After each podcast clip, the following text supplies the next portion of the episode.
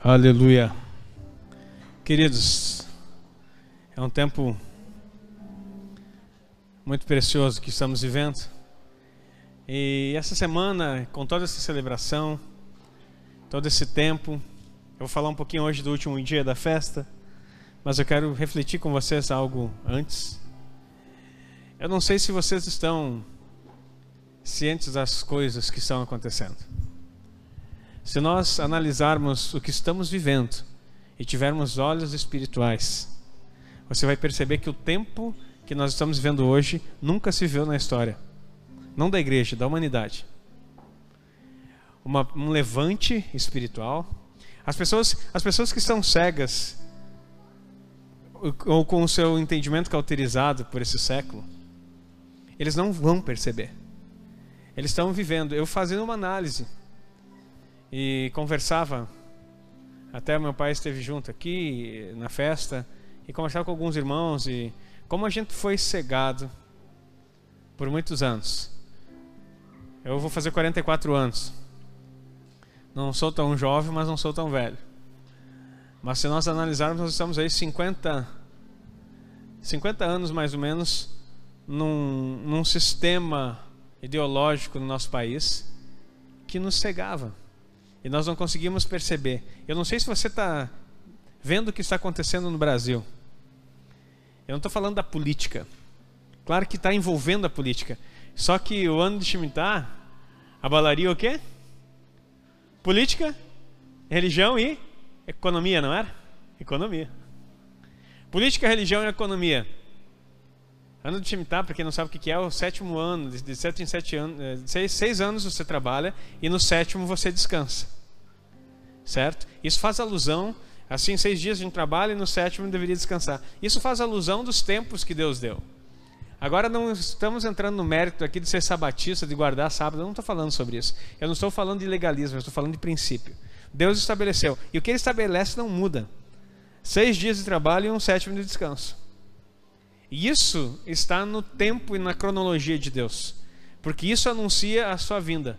Quando nós celebramos tabernáculos, nós estamos celebrando a última festa.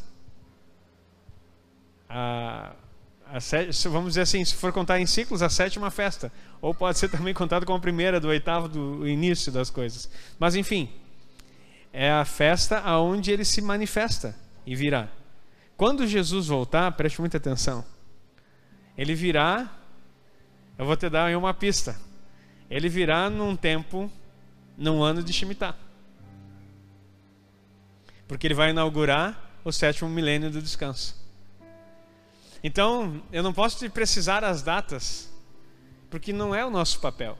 Mas nós precisamos entender. Por que da importância de olhar os tempos? E Jesus falou, vocês sabem uh, ver os tempos uh, e, e ver quando tem que plantar, mas vocês não conseguem entender as coisas espirituais. Jesus estava dando um sinal que os tempos marcam as coisas. E antes de eu começar a falar a respeito disso, não se deixe cegar que o tempo que nós estamos vivendo é comum. Tem havido é, levantes malignos o tempo todo. O diabo está correndo atrás para tentar tirar o prejuízo dele, né? Porque ele quer destruir a geração do fim. Ele quer cegar o entendimento das pessoas. Porque eu vou dizer algo para vocês. Shemitah fechou agora, entramos num novo ano tem mais seis anos. E daí tem um sétimo ano de novo. Entramos no ano de, bíblico, estamos, estamos no ano de 1500 e é, 5.783. É 5 mil, né? Isso. 783. No ano nosso, estamos em 2023. Há uma agenda que, se você é uma pessoa que que dá uma estudadinha básica, não sei nem se aprofundar muito, mas você pesquisa na internet, há uma agenda mundial que eles colocam uma grande expectativa em 2030. Em 2030 é para ser a grande virada da humanidade. Algo novo vai acontecer em 2030. Se você é bom em matemática, estamos em 2023. 2030 vai ser o ano do quê? Shemitah, novamente. E sabe o que vai acontecer? Satanás só imita. O Messias virá no Shemitah. Sabe quem mais vai vir no Shemitah? O falso Messias. Então essa grande virada de 2030 é uma expectativa da manifestação do Salvador do mundo, do Messias da humanidade. E ele vai fazer um acordo, e a Bíblia fala que fará um acordo de três anos e meio, e haverá paz por três anos e meio. Se tu gosta de precisar, então estamos em 2033 e meio. E depois de 2033 em alguma coisa, sabe o que, que acontece? Ele rompe a aliança e começa uma grande guerra. E aí, a qualquer momento, o Messias vem. Daí você vai dizer assim: não, pastor, isso aí é antibíblico falar esse tipo de coisa. Não, é antibíblico eu dizer, vai ser tal dia e tal hora. Mas uma coisa eu sei: ele virá. E não tardará. E o que nós estamos vivendo hoje é ímpar na história.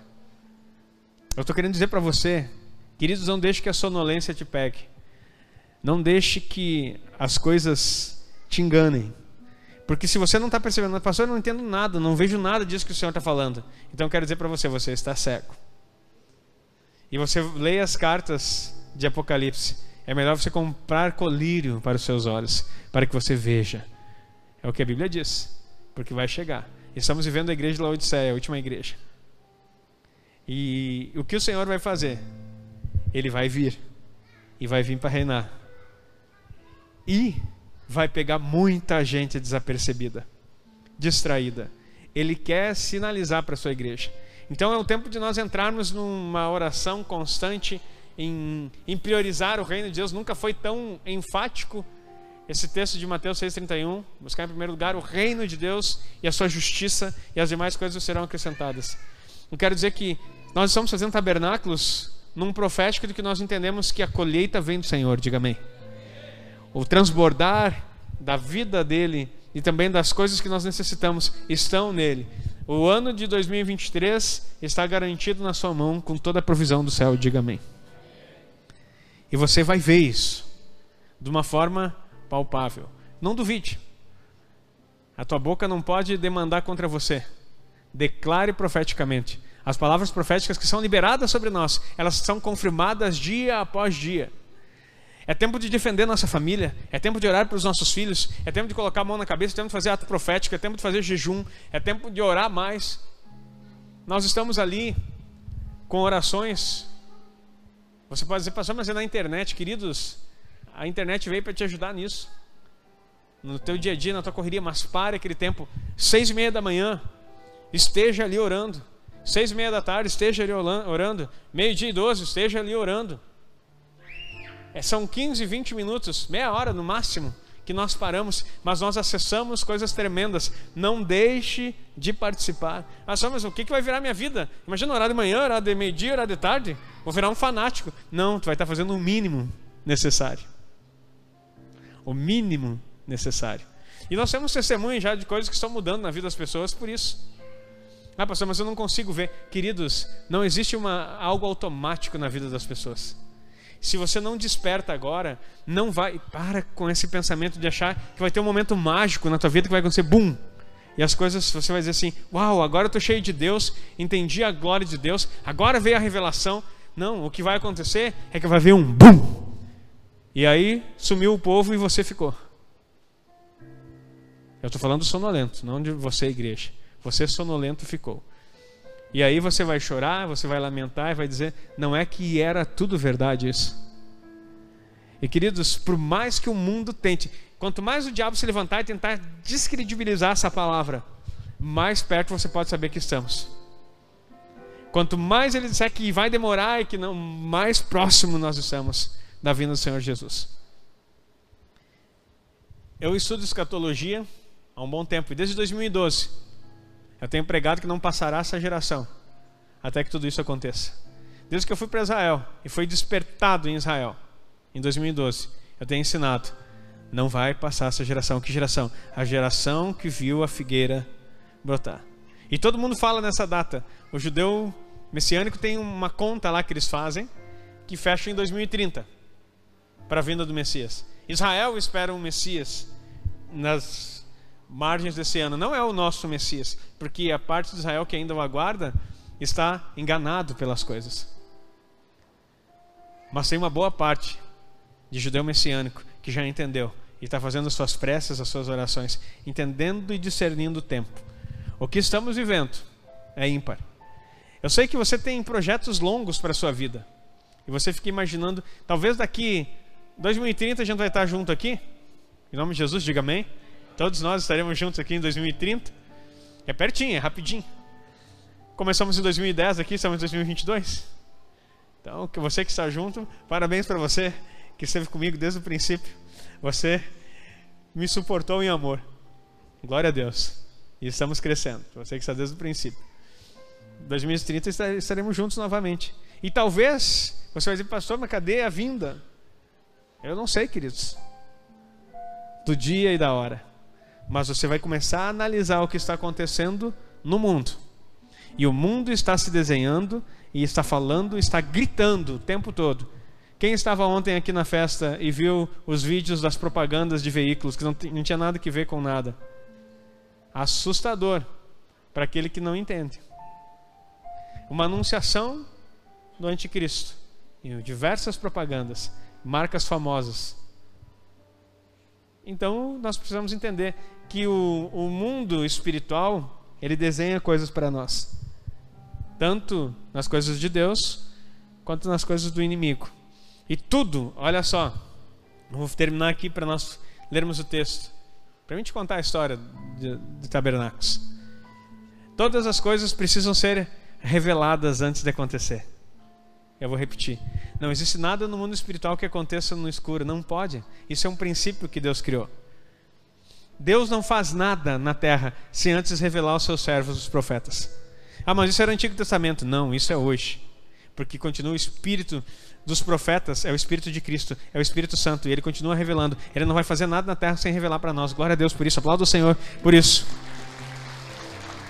E essa lei é tão importante que nem o diabo pode fazer nada arquitetar nada contra a igreja e contra os princípios de Deus sem anunciar. Ele precisa anunciar. Por isso que você viu aqueles, aquela simbologia, aquele, aqueles bodes aparecendo em tudo que é propaganda, um bode subindo numa montanha sempre com o sol no fundo. O bode é o símbolo do anticristo nesse contexto. Então há uma anunciação. Eles vão dar sinais, porque eles não podem fazer algo sem sinalizar. As trevas não podem fazer nada sem sinalizar. Se Deus não pode, não que ele não possa, mas ele decidiu pelos seus próprios princípios, tudo que ele fazia é revelar aos seus servos. A maior revelação está aqui, queridos. E as outras o Espírito Santo pode falar para você no teu secreto, no coletivo, através de profetas, através de homens e mulheres de Deus, e ele vai falar, diga amém. E nós precisamos entender. Celebrar tabernáculos não é simplesmente um momento do que não tem que fazer, vamos fazer uma festa, né? Não. É, é, algo profético daquilo que nós entramos. Desde Yom Kippur, desde Rosh Hashanah, nós já entramos num tempo novo.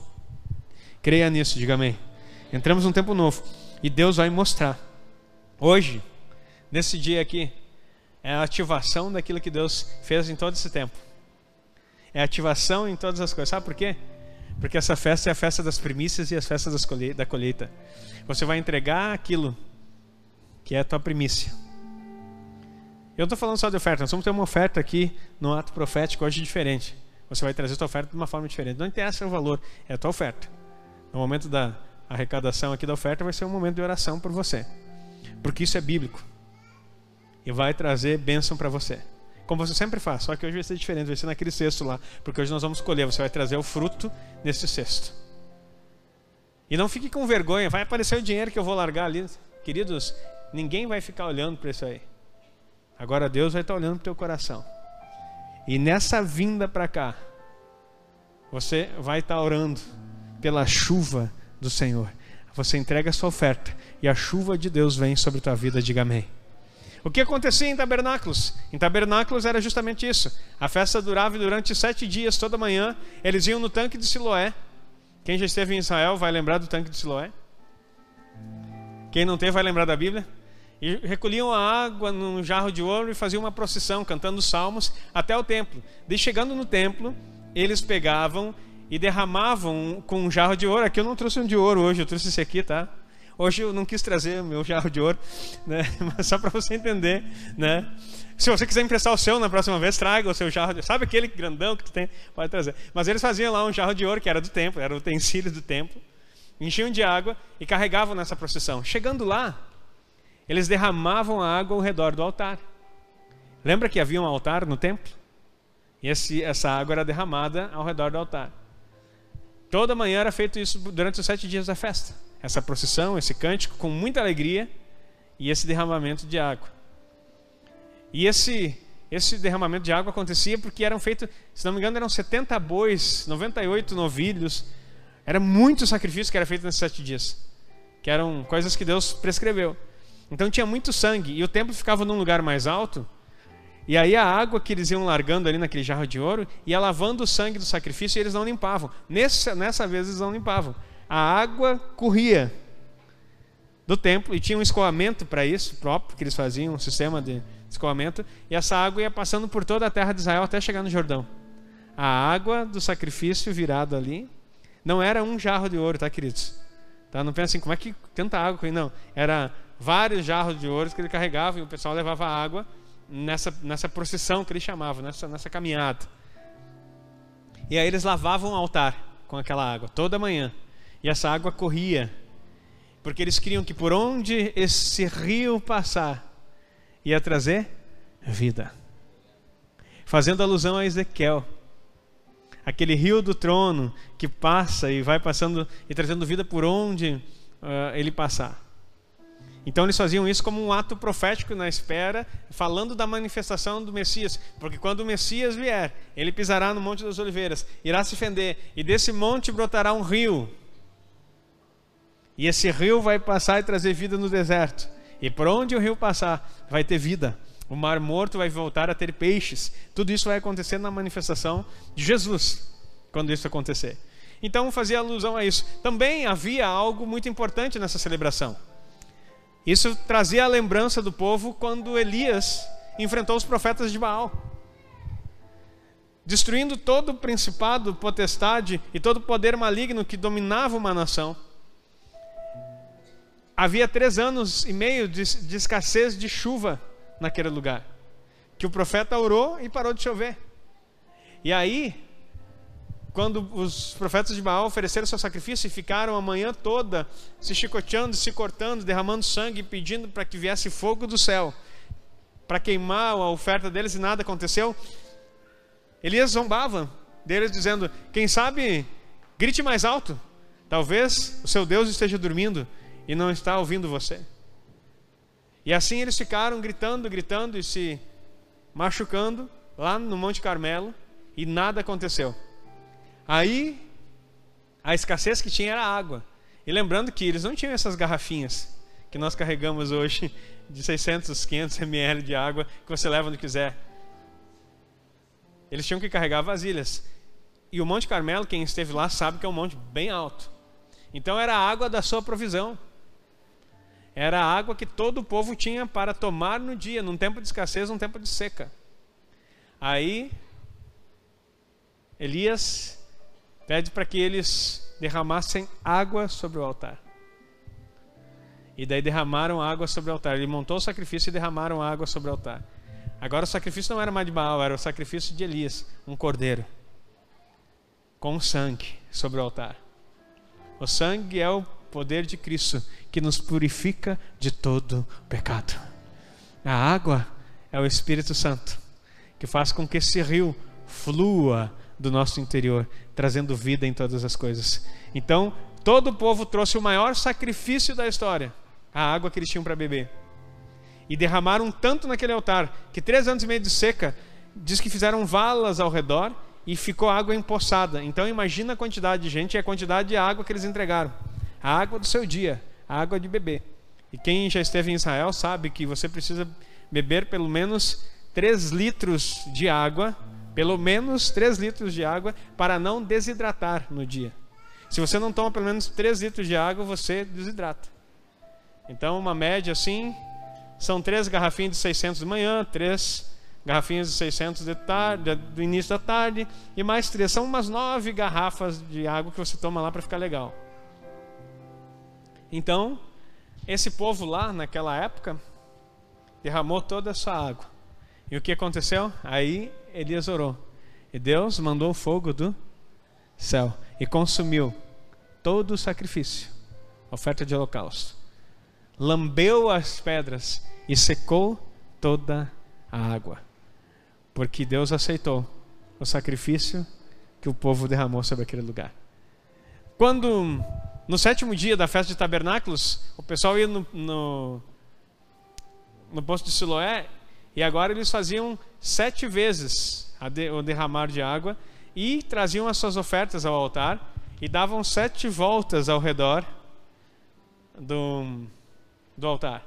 Eu lembrei que no primeiro dia da festa as crianças estavam dançando e eles fizeram uma, um círculo e ficaram dando volta no, no altar, né?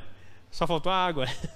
Mas já estavam as crianças fazendo o profético ali das voltas ao redor. Queridos, não se preocupa, você não vai ficar rodeando nada aqui hoje, né?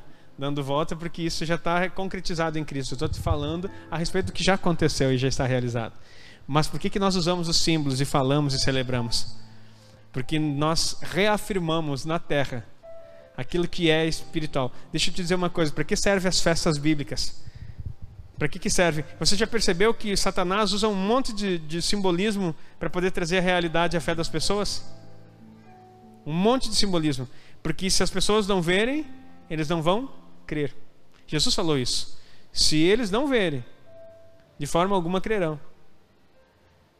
Eu sei que nós vivemos uma raiz batista e fomos muito ensinados a dizer que nós não precisamos ver para crer. Jesus também disse isso a respeito de Tomé. Só que Tomé estava falando a respeito dele. Ele diz assim: ó, bem-aventurados que não me viram e creram. Agora, quando, quando Jesus fala que era preciso ver para crer, está falando de sinais. Se não houver sinais, de maneira nenhuma crerão. Por isso que ele diz para vocês: esses sinais seguirão os que creem. Vocês vão fazer coisas para que os que não creem possam ver e crer. Diga amém.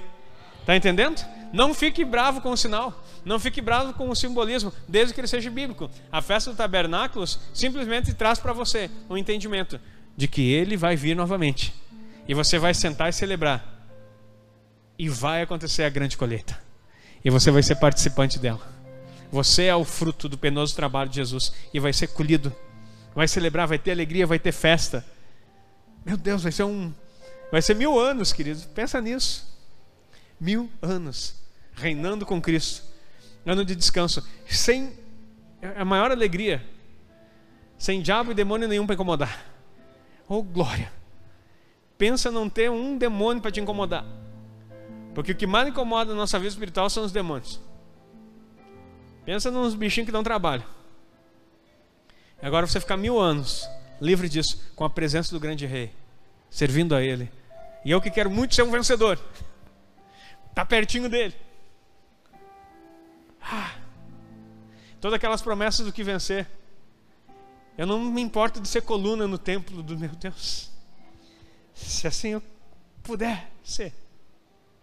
Ficar por todo o milênio no templo aonde Jesus está. E aonde ele vai ficar, porque ele vai ter uma casa atrás do templo, um lugar dele que ele vai morar. Imagina todo dia, dia após dia por mil anos, eu tenho o privilégio de ver meu Salvador. Trabalhe para isso, queridos. Não ignore isso. Ele vai tabernacular. Eu sei que você pode dizer assim, mas pastor, para mim tá bom se eu estiver naquela multidão que passa, porque todo ano, você talvez não saiba disso, mas todo ano, de ano a ano, na festa dos tabernáculos, todas as nações vão passar que nem um exército. Vai ter uma marcha na frente deles. Jesus sai lá de dentro do quarto dele, vem no, na esplanada né, para ver lá. E ele fica lá olhando e todas as nações vão passar para prestar continência, para se apresentar a ele. E tem todos os desenhos na Bíblia em Ezequiel fala exatamente por onde eles vão entrar, por onde eles vão sair, como é que eles vão fazer. E Jesus vai ficar lá como um grande general que ele é, esperando todo mundo passar para honrar o nome dele. E eles só vão passar depois que tiverem apresentado os sacrifícios. E aí ele libera a bênção sobre a terra das pessoas. Imagina só passar, vai ser um grande privilégio. Mas, queridos, Ele te convidou para estar com Ele. E não para estar passando só. As nações vão passar. Mas você não é chamado para estar nas nações. Você é chamado para estar na Jerusalém, na cidade do grande rei. E ainda você tem a, a, possibilidade de estar no templo do Senhor como, como coluna do templo. Coluna do templo não é que você vai ser uma coluna, quer dizer, você é pilar, você é fundamento, você está junto.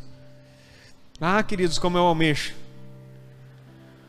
É que você cria essa expectativa. Pastor, mas essas coisas para mim não são são muito subjetivas, é muito assim, sei lá, eu não consigo ver isso aí. Queridos, vamos ler a Bíblia, vamos celebrar as festas, vamos colocar no nosso coração expectativa. Vamos nos próximos sete anos nos aprofundar de forma intensa na palavra. Eu quero dizer para você, deixe de lado as picuinhas, os desacordos, as dificuldades, os, os maus relacionamentos, queridos. Sabe o que acontece? Aí eles faziam isso. Eu quero ler o texto com vocês aqui, para mostrar o porquê que nós temos que deixar de lado isso. João 7 vai ser projetado aí para você. João 7, 37. João 7, 37. Diz assim: E no último dia, o grande dia da festa, Jesus pôs-se em pé e clamou, dizendo: Só para você entender o contexto, o povo estava vindo da procissão, com jarros de água, ele dentro do templo. Ele põe-se em pé. Ou na, no pórtico, não sei onde ele estava, aqui num detalhe. Olha só. E clamou dizendo: Se alguém tem sede, venha a mim e beba. Quem crê em mim, como diz a Escritura, rios de água viva correrão do seu ventre. E isso ele disse ele do espírito que havia de receber os que nele crescem, porque o Espírito Santo ainda não fora dado, porque ainda Jesus, por ainda Jesus não ter sido glorificado. Queridos, Jesus interrompe a cerimônia, o ritual todo da procissão. Assim, ei, a água que vocês estão buscando sou eu. O rio que vocês querem que jorre está aqui. Quem tem sede, Venha a mim e beba. Vocês não precisarão mais ficar esperando um ano para que esse rio venha e cure tudo que está ao redor. Esse rio vai fluir do ventre de vocês, do seu interior. Fluirão rios de água viva. O meu espírito vai estar em você, resolvendo todas as coisas. Queridos, nós não podemos mais perder tempo com coisas eu sei que você tem as suas demandas e não estou aqui de nenhuma forma desprezando, eu tenho as minhas também. Você tem o seu trabalho, tem o seu dia a dia. Mas eu quero que você olhe, olhe para o teu irmão aí que está no teu lado, dá uma olhadinha para ele. Olha esse irmão lindão que está aí no teu lado, essa irmã lindona.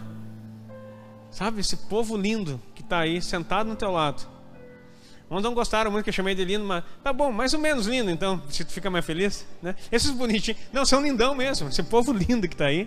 Agora sorriram, né? Graças a Deus. Tinha uns que olharam assim quando eu falei lindão, né? Por favor, querido, sorria, mostra aí essas, essas canjiquinhas, esses dentinhos aí. Você é lindo. Esse povo foi o povo que Jesus pagou um preço para que nós estivéssemos juntos. E ó, te acostuma, porque vai ser pela eternidade. Acostuma com a cara dele aí, porque não adianta. Não fica brigando, não fica discutindo, não, não perca tempo com isso. Vai ser para a eternidade. Nós vamos estar juntos pelos séculos dos séculos. Vamos estar juntos. Vai ser assim.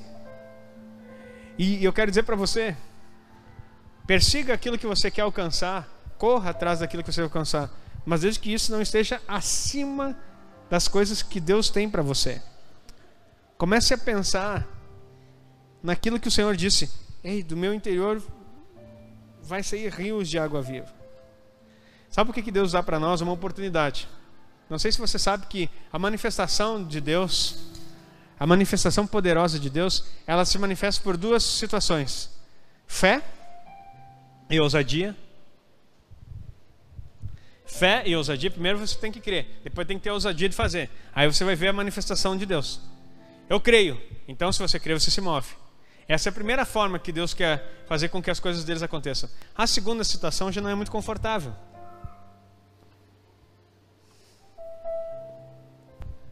É a necessidade e a escassez. Duas coisas que Deus não projetou. Mas se você não se move em ousadia, pela fé e pela ousadia de fazer, você vai ter que passar por necessidades e escassez. Escassez do que? De recursos. Quando não houver mais possibilidade, aí você só tem um lugar para recorrer: Deus. E eu já, quantos pedidos de oração eu já recebi, as pessoas dizendo assim: Pastor, não tem mais nada para fazer, só Deus, pastor, agora. E aí eu olho assim e digo: Jesus, é por isso que está assim. É só Deus, pastor, agora.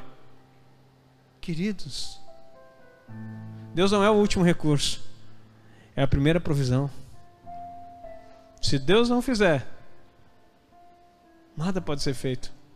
Mas aí nós nos acostumamos a esse, esse sentido de recolher o último recurso. Então, se nós, preste atenção, igreja, se nós não agirmos por fé e ousadia e fazer aquilo que Ele mandou, nós vamos passar por necessidades aonde não tenha mais recurso, e o desespero vai fazer que nós venhamos a clamar a Deus e pela Sua misericórdia Ele manifeste.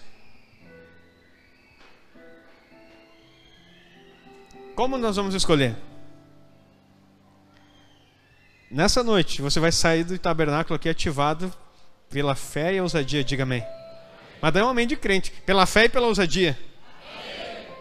Porque nós não vamos celebrar sete dias de, de festa para ficar lá na escassez e na necessidade. Sabe? É agora. Você é cheio de Deus. Você pode olhar para as pessoas e manifestar os milagres de Deus. Eu vou dizer de novo: você vai olhar para as pessoas e vai, através da sua vida, manifestar milagres de Deus. Diga amém. Sabe por quê? Porque vai chegar um tempo, muito em breve, aonde vai ser proibido adquirir coisas no mundo todo. Eu não preciso nem falar do cenário político. Shemitah já fala. Abalo na política, na economia. E está uma escassez terrível. Quem viu o vídeo da moça da Venezuela que eu postei? Por favor, querido, veja aquilo e compartilhe. Falei com o pastor Heitor, pastor Heitor, pastor, vamos trazer essa moça aqui? Demorou. Eu vou entrar em contato com ela, nós vamos trazer ela aí, talvez semana que vem, não sei quanto. Vamos trazer ela para falar aí com vocês. Vamos ver a, a possibilidade dela. E daí até o pastor disse assim, nós vamos buscar ela lá. Assim, vamos, vamos dar um jeito de buscar essa moça lá. Sabe por quê? Porque nós queremos impactar uma sociedade com as verdades. Mas deixa eu dizer, a falta de recurso faz com que você ative coisas. Lembra de Pedro e João? Eu não estou dizendo que isso era falta de recurso. Eles estavam andando pela fé. Mas eles fazem uma declaração bem interessante. Havia um homem na porta do templo, chamada Formosa. Eles estavam na hora nona, hora de oração, três horas da tarde. Eles estavam subindo ao templo, Pedro e João, para orar, às três da tarde. Quem esteve no último três da tarde orando aí?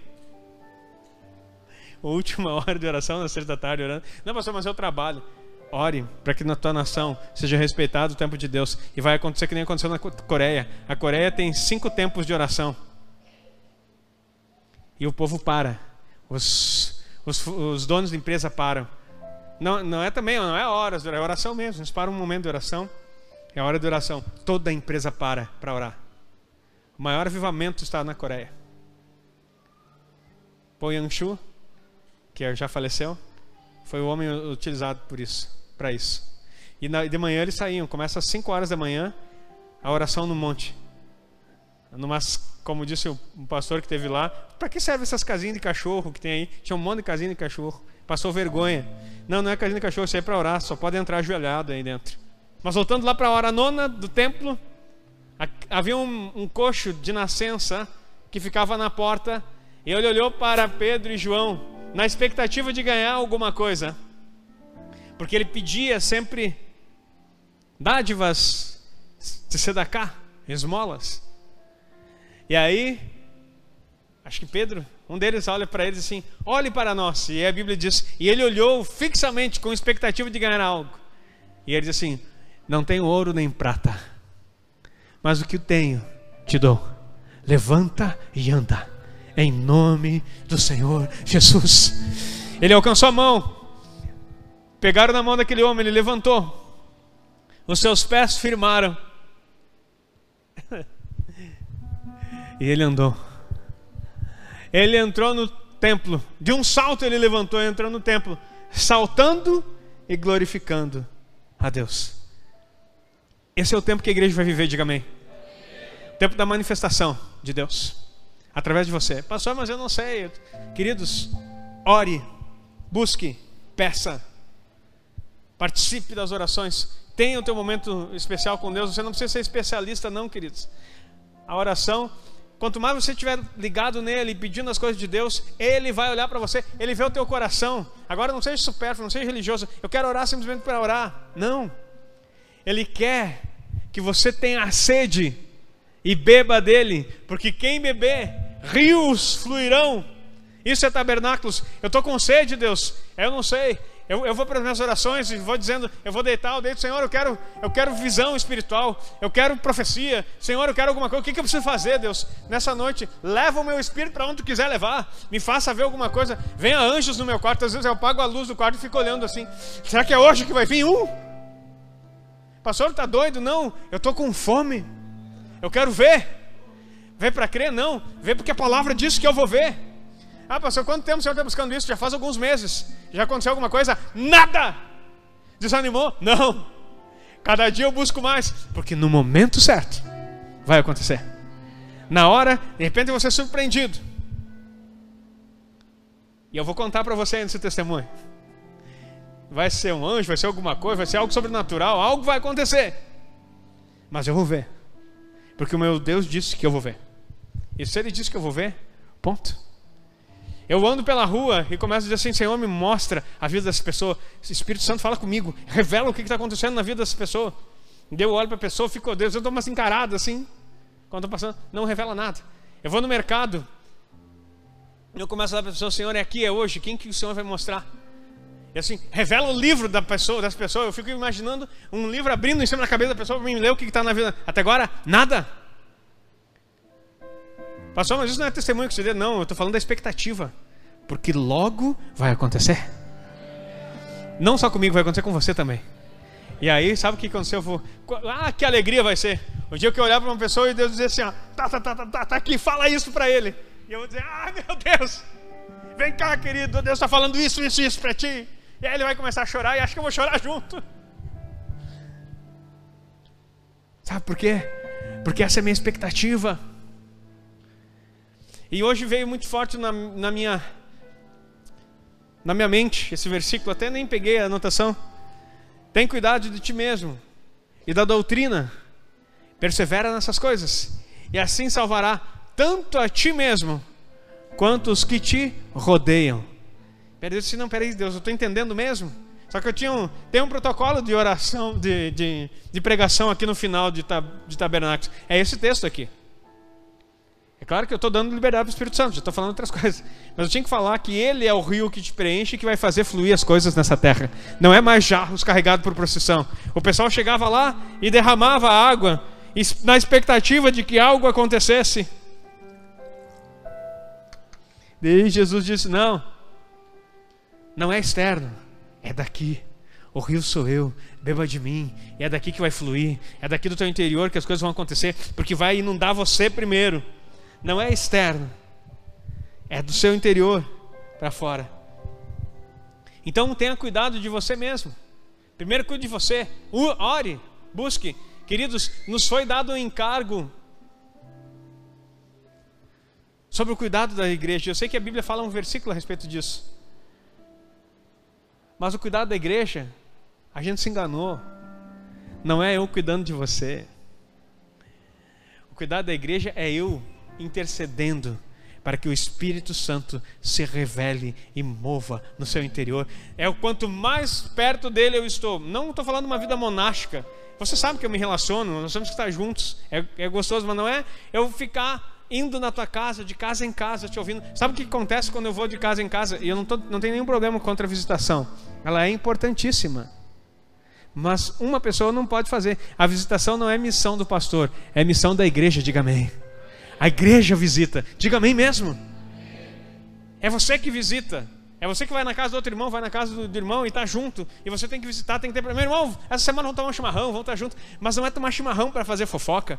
Não é tomar chimarrão para se queixar da vida, para falar do, do chefe, para falar mal do trabalho, para dizer como uma coisa está ruim, como uma coisa está. Tá, não, é, é sentar junto e dizer assim: querido, eu vim aqui hoje para que nós possamos ser comunhão no Espírito.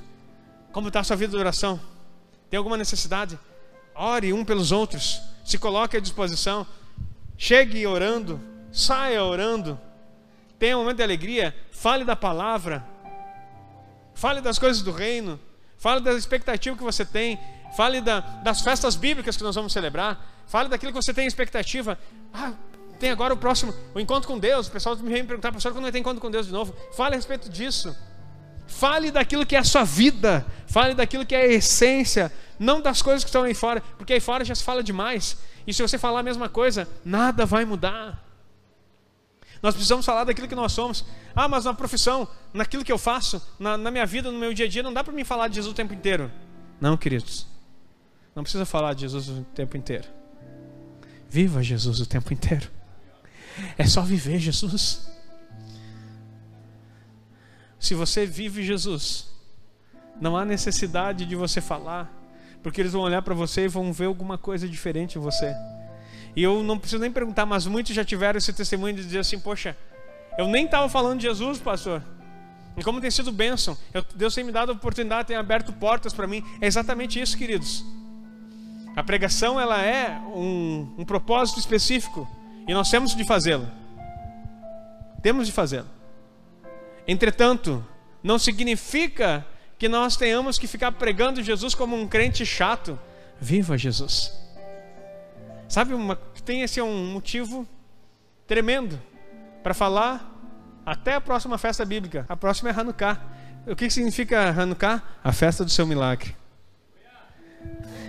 Deus te dá a colheita e depois da colheita diz assim: ó, tu já colheu? Eu quero um milagre para você. Eu não aguento ver você só colhendo. Eu tenho que fazer milagre na tua vida. E depois ele, ele fala de Purim, daí tem a festa de Purim, ele começa a dizer: Não, não vamos fazer Purim aqui porque eu quero presentear vocês. É o tempo da libertação, é o tempo de livramento, mudança de sorte. Olha só, ele te dá uma colheita, ele faz um milagre, e depois ele olha para você lá, mais ou menos no mês de março aqui. Ai, eu preciso mudar a tua sorte. E muda a tua sorte. Depois nós vamos ter o quê? Páscoa. Pães ázimos. E aí começa tudo de novo. E Deus confessa o tempo todo para dizer para você: Ei, eu estou constantemente mudando você. Porque a vida cristã é progressiva. E não tem retrocesso. Se você retrocedeu, você não encontrou o caminho de Cristo. Você gostou do pastor, você gostou da comunidade, você gostou do ambiente, mas aqueles que estão em Cristo não retrocedem porque eles se alimentam da palavra, porque há um rio no interior deles que fica purificando, lavando e fazendo eles avançar. Queridos, é disso que se trata. Então, nós não estamos comemorando festas bíblicas porque não temos nada para fazer. É porque nós queremos que o céu se conecte com a terra. Que o céu fale através de nós nessa terra. E daí você vai estar cheio de Deus e vai começar a fazer milagres, maravilhas vão ocorrer. Se você não entrar nesse processo, sabe o que vai acontecer? Pode ser que algo drasticamente mude na nossa nação e o terror nos visite. Alguns países estão sendo limitados na alimentação. Você acha que eles têm acesso a remédio? Deixa eu te dizer. Se não tem comida, você pensa que eles têm algum acesso a remédio? Conversava com aquela moça e há um bom tempo eles tinham uma refeição por dia um pratinho de arroz. No dia. E às vezes os pais tinham que deixar de comer para dar para os filhos. No dia. Será que as pessoas não ficam enfermas? A última estatística do emagrecimento do povo lá, 14 quilos por pessoa, média. Tu sabe que para fazer uma média de 14 quilos no último, no último mês, tem gente que emagreceu 30, 20. Não por dieta, queridos, não por ser fit. Por não ter o que comer. Média de uma nação. Aí o que, que precisa vir nesse momento aí? Não pode pregar. Não sei se você viu a notícia na Nicarágua. Tava um pastor pregando na Nicarágua, no meio das ruas, porque agora foi proibido pregar o evangelho lá. As igrejas foram fechadas, os pastores estão sendo mortos, padres também, e está proibido pregar o evangelho. E teve um homem de Deus, valente, que se colocou a pregar o evangelho. Chamaram a polícia para prender ele. Quando chega os dois policiais, a pessoa, a mulher que chamou, faz um escândalo. Tudo em espanhol, né? Lá no Nicarágua fala em espanhol. E a mulher começa a fazer um escândalo. E aí os policiais chegam, tomam um microfone, a policial, a mulher, toma o um microfone dele, pega a Bíblia. E o pessoal que denunciou achou que ele ia fazer um escarcel. Ela começa a falar em línguas. E a policial é cristã. E ela começa a pregar no meio. E a mulher tenta agredir o policial porque endemoniada. Porque ela chamou para dar um fim naquilo. E ela pega a Bíblia e começa a falar em línguas e começa a pregar no meio da rua. Queridos, nós estamos pregando livremente aqui. E vamos continuar pregando livremente em nome de Jesus. Aplauda o Senhor. Mas você vai ser instrumento de Deus para estender a mão. Não espere sair os remédios para que a cura venha. Você coloca cura através desse tempo. Em nome de Jesus. Estava estudando sobre tribunais celestiais e estou estudando sobre isso ainda. Os remédios precisam pedir autorização para Deus para poder fazer efeito. Você vai dizer que bobagem é essa, pastor? Todo remédio precisa de uma autorização para poder fazer efeito. Não existe remédio que cure ou faça alguma coisa. Eles têm que subir diante de Deus. E Deus tem que dar uma liberação para que o remédio faça efeito. Daí você pode dizer assim, meu Deus, mas como isso? Porque Deus é tão, ama tanto você, ama tanto você, que até aquele que não crê, Ele proporciona uma outra forma de ser alcançado pela cura. Porque doença e enfermidade alguma vem dele. Diga amém. E ele permite que se você se falta fé em você, os remédios façam efeito. Mas o reino espiritual é tão poderoso e o nosso Deus é tão supremo, Senhor dos senhores, que até os remédios precisam pedir autorização para fazer efeito. E você vai dizer assim, pastor, mas isso, isso, isso, é, uma, isso é uma bobagem. Não, queridos. Nós precisamos ler mais Bíblia e entender algumas coisas profundas. Os remédios malignos também pedem autorizações para anjos caídos e fazem efeito. Fecha parênteses aqui que não é aula, é uma pregação. Onde você quer estar? Em que lugar você deseja se posicionar? A minha chamada hoje é a mesma que Jesus fez. Quem tem fome, venha a mim e beba. A chamada de tabernáculos é para uma grande colheita, sim, em nome de Jesus. Você vai sair daqui com uma grande colheita. Mas eu quero que você também saia daqui com o Espírito Santo ativado no seu interior para fazer grandes coisas. Em nome de Jesus. Hoje é dia de ativação profética na sua vida. Libertação, cura, tudo aquilo que o Senhor prometeu, Ele vai cumprir em nome de Jesus.